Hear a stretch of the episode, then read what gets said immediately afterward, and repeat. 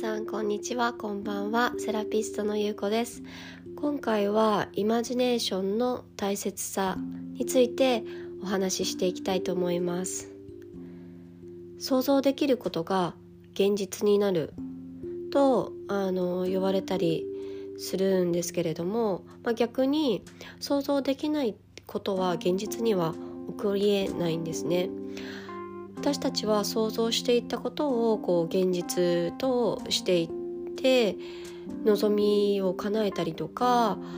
こうありたいなっていう願望を実現させていったりとかこうあってほしいなっていう現実を想像していったりしています。でもこのイマジネーション想像力って結構大人は苦手な人が多いのではないかなと思っていて私はアカシックリーディングをしているのもあって普段から想像力っていうのは豊富にある方だと思ってます。で幼い頃からもあのそうでした。今までずっと想像するとか妄想するとかそういったことが好きな方だったんですね。でもいざこれについて想像してくださいとかビジュアライゼーションしてくださいとかイマジネーション膨らませてくださいって言われても苦手意識のある人って多いのではないかなと思います。うん、というのも私たちは生まれた時からもう何年も、うん、思考のブロックっていうか思い込みっていうのがあって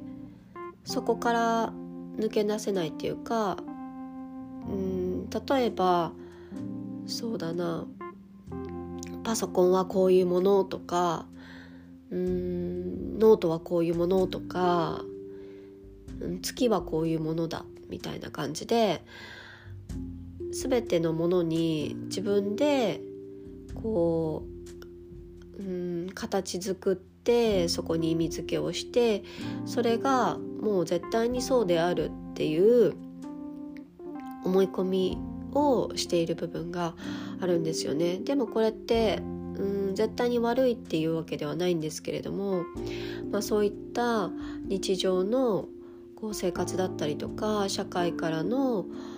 うん言葉だったりとか環境だったりとか周りからの影響で私たちは物事を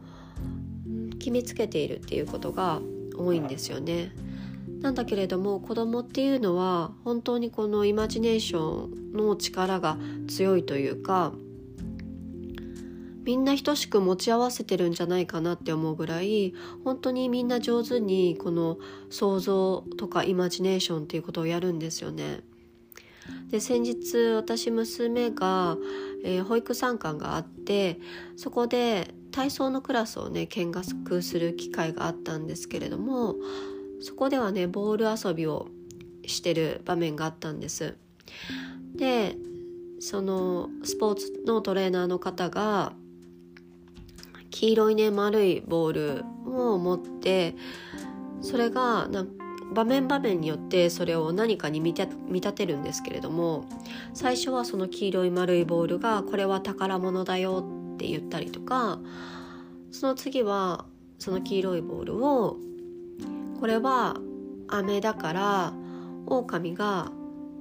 うん、すごい好きな飴狼がすごい好きな飴だから狼があの取りに来ちゃうよとかあとはその黄色黄色い丸いボールがこれは爆弾だよって言ってこれは、えー、爆弾だから絶対当たっちゃいけないよとかそんな感じでそのボールをねいろんなものにこう見立てて説明されてたんですけれども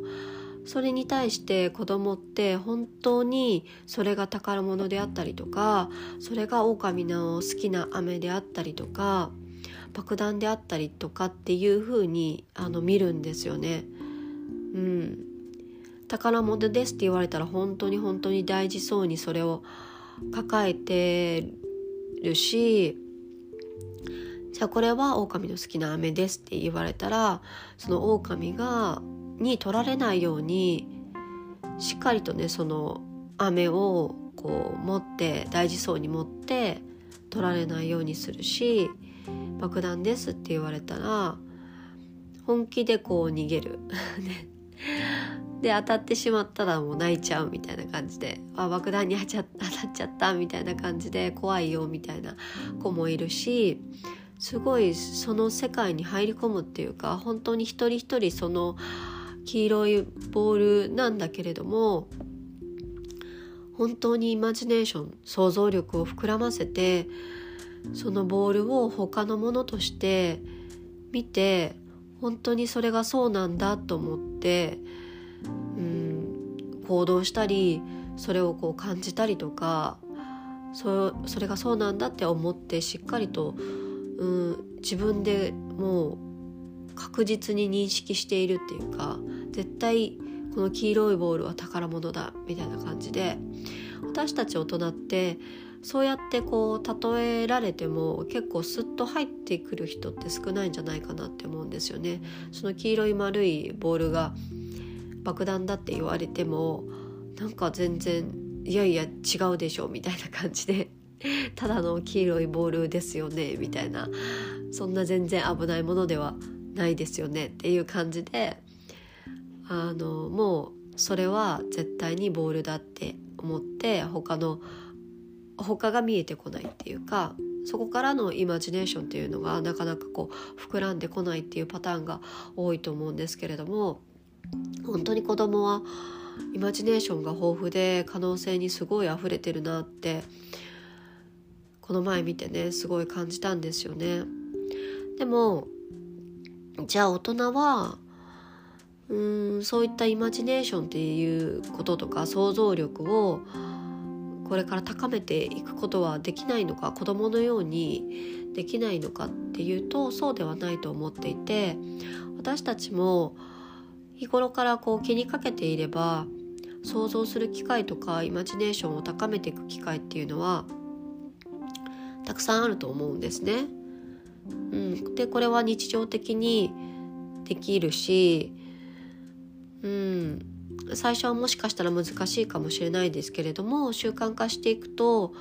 すごいねこのイマジネーションの力ビジュアライゼーションの力っていうのは増してくるものだと思ってます。じゃあそれをどうしていったらいいのかっていうと私はうん子供のようになるっていうのがキーワードだなって思っていてそうで子供ってどういう存在なのかなって思うとすごい純粋ですよね。なので自分もその自分の純粋な意識に戻ったりとか気づいたりとかそういったことをしているとイマジネーションとかビジュアライゼーションの力っていうのはおのずと溢れ出してくるものではないかなと思っていますし私もあのできるだけ自分の純粋な意識に戻っていく気づいていく、まあ、自分とつながるって言ったら分かりやすいのかな。この前ねちょっとお話ししましたけれども。そういったことをしていると、うん、すごくねあの想像力が増してきます。なので皆さんも一日のうちでなんかこうぼーっとできる時間があればというかまあぼーっとする時間をできれば一日のうちで1回は作ってほしいんですけれどもそういった時間にちょっとね想像力を含ませてみるときっとねあの望む現実とかこうなりたいっていう願望を引き寄せられると思ってます。ぜひぜひやってみてください。それでは良い一日を良い夜をお過ごしください。